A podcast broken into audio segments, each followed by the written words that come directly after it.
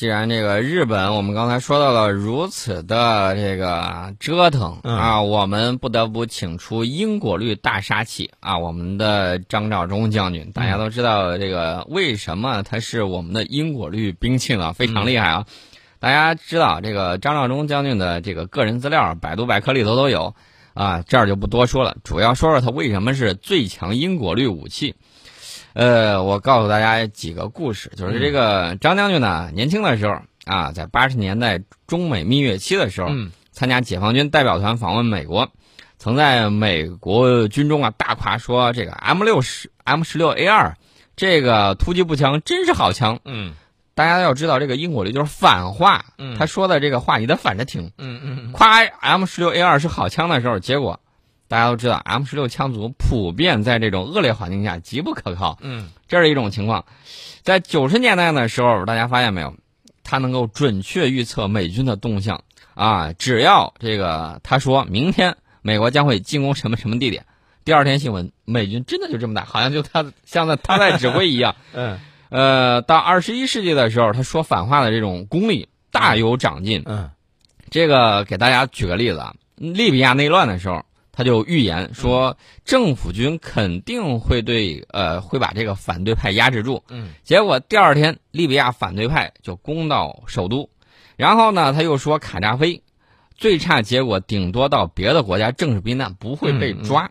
那么结果几天之后，大家都知道卡扎菲被反对派虐杀而死。嗯，所以说呢，这个捧谁谁挂，哎，这个就是因果律非常强大的这种武器。其实呢，这回我告诉日本，你惨了，这回你真的惨了。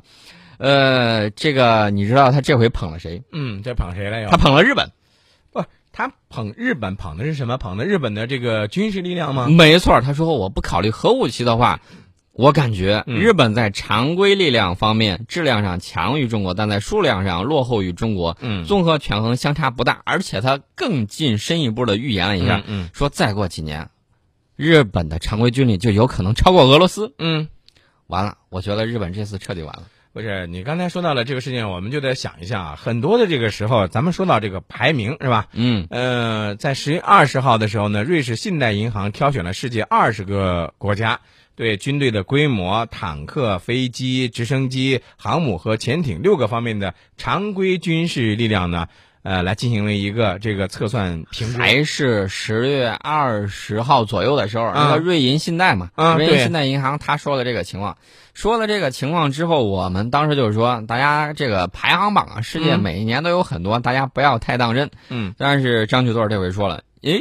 他这个其实还是很中立的。嗯大家要知道，他现在已经就是反话，他的话你都得反着听啊。嗯他捧到谁的时候，大家就知道这个一定不能被捧，嗯一被捧那肯定是要完蛋的。但是他除此之外嗯你说，他说的这个瑞银的这个排行榜啊，嗯嗯还是比较准的。嗯大家记住啊，他这个里头真真假假、虚虚实实。你说真假作真是真亦假的是这意思啊，吧？其实呢，咱俩最喜欢说真话了。我就觉得这个排名，嗯呃，还就那么回事儿吧。但是一定要注意，就是日本的这个位次提升太快了。啊，那就不位次提升太快的时候，就要引起我们的警惕了。对没错。大家也知道，我们这个有一种任务啊，当然是民间风的这个战略忽悠局啊，嗯就说了一个情况，就是要不光是让这个美日之间，嗯啊判断不了我们战略的真实意图，嗯还有一点就是散布一些密云，让他，呃，怎么说呢，嗯被牵着你走到了死胡同里头去。嗯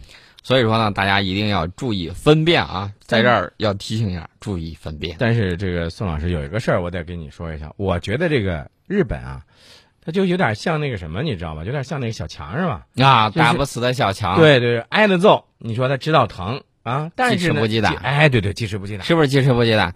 你以为把他打死了，过没多久就开始活蹦乱跳。哎，然后呢，大家发现没有，每一次卧薪尝胆之后啊，这个抱负更远大，然后志向更惊人，这话都反着说啊。嗯大家看一看，在唐朝的时候，我们把他揍了一顿，嗯揍了一顿，老实了好几百年。然后到明朝的时候又蠢蠢欲动，嗯明朝的时候我们又把他揍了，又消停了将近五百年。嗯大家也发现没有，这个之前之前的那些事儿我们都不说了，嗯嗯大家都了解啊，历史就是这个样子。嗯所以说呢，这个如果真是特别欠揍的话，像美国那样扔了两颗原子弹、嗯啊，俯首称臣，老老实实，这倒也罢。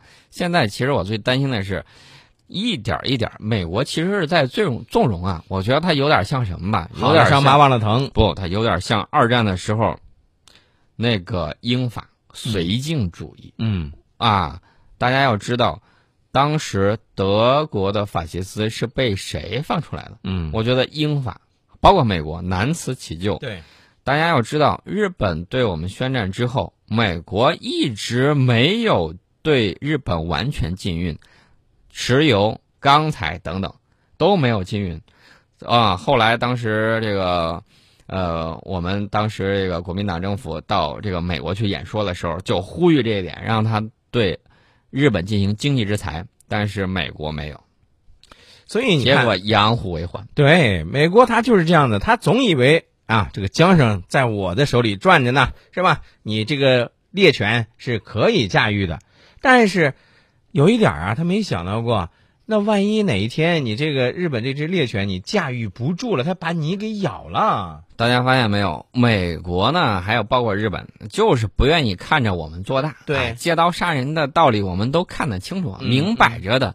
呃，所以美国纵容日本去跟我们闹，两个亚洲大国自相残杀，那么鹬蚌相争，美翁得利，没错吧？从后面这个捞点什么啊？大家最近在看神剧的时候发现没有？第一句话，邪不压正，嗯，公道自在人心，嗯，全世界人都在那看着了啊！这个英国比他们机灵多了，早都看出来这种情况了。然后呢，我们是面向二十一世纪的这种伙伴关系，对吧？对。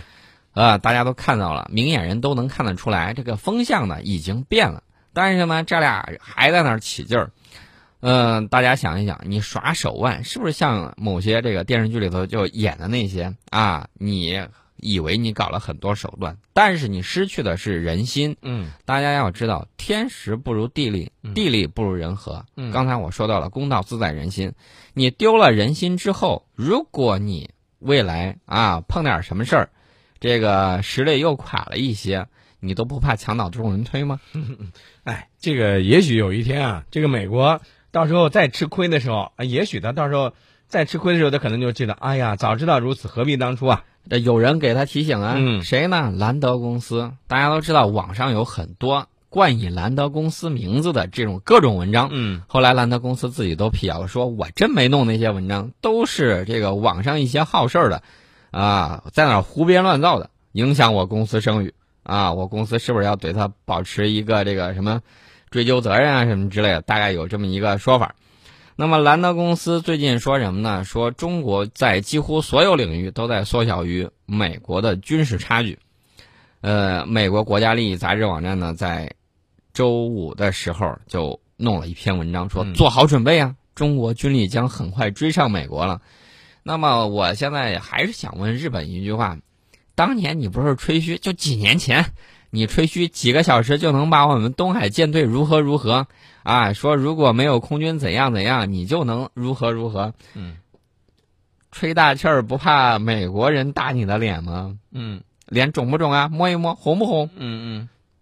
哎，不过有一点啊，我觉得这个你像外国媒体，包括外国智库当中所谓的这种中国军事问题专家，对于中国军力的发展状况呢，往往有的时候是雾里看花啊，或者是从一些军事论坛当中呢，这个啊捕风捉影。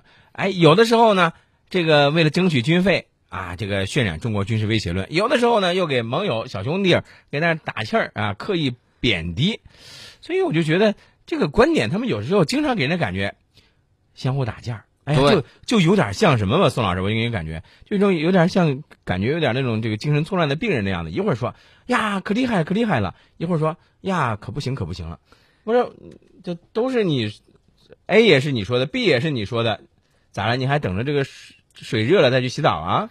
这个此前呢？有一个澳大利亚国立大学战略研究名誉教授叫保罗·迪比，嗯啊，写了一篇文章啊，大家都知道他居然窃用了我们的一种说法，嗯，大家都知道“纸老虎”这个词儿是我们王主席发明的，对吧？他居然拿过来说说我们的军队是纸老虎。嗯，但是呢，美国大西洋理事会高级研究员罗杰克里夫马上就打他的脸，说什么呢？中国军事力量评估当前和未来能力一书给了相反的观点。嗯，说到二零二零年，大家算算，今年是二零一五，嗯，五年之后，中国的军事质量、设备以及人员还有培训，可能会在不同程度上接近美国和其他西方军队。嗯。呃，这个美国智库兰德公司当年曾经啊一举成名的原因，就是他预测了朝鲜战争中国会参战。对他预测了这个，预测的非常准。以后呢，发展就很快。呃，这个兰德公司呢，最近写了一份报告，说中国正在迎头赶上美国，而且变得更加自信。呃，就刚才我们说的那一句话，说他说中国几乎在所有领域都在缩小着和美国的军事差距。嗯。而且呢，报告还强调，中国军力发展速度的变化，说中国以跨越式的这种速度推进关键能力区域的现代化，而美国却还很缓慢。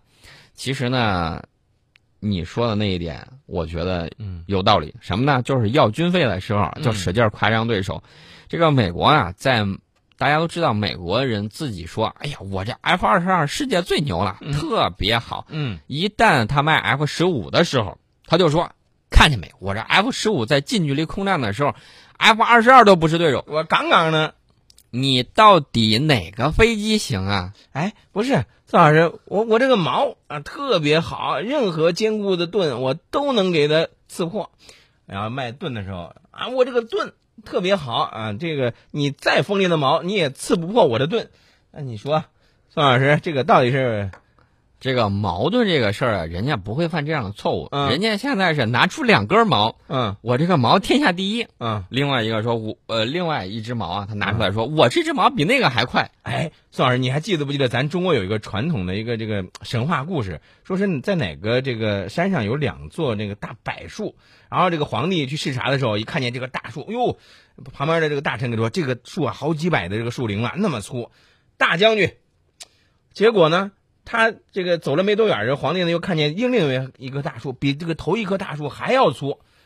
那没办法了，这个刚才已经封了一个大将军了，那这这这这二将军嘛，是吧？嗯。结果二将军气炸了，你知道吗？你现在去那个地方，你都能看见那个二将军那棵树哈。这个不是神话故事啊，我给大家讲一下历史啊。这个程老师记忆不太准确，但是大概说出来这个意思。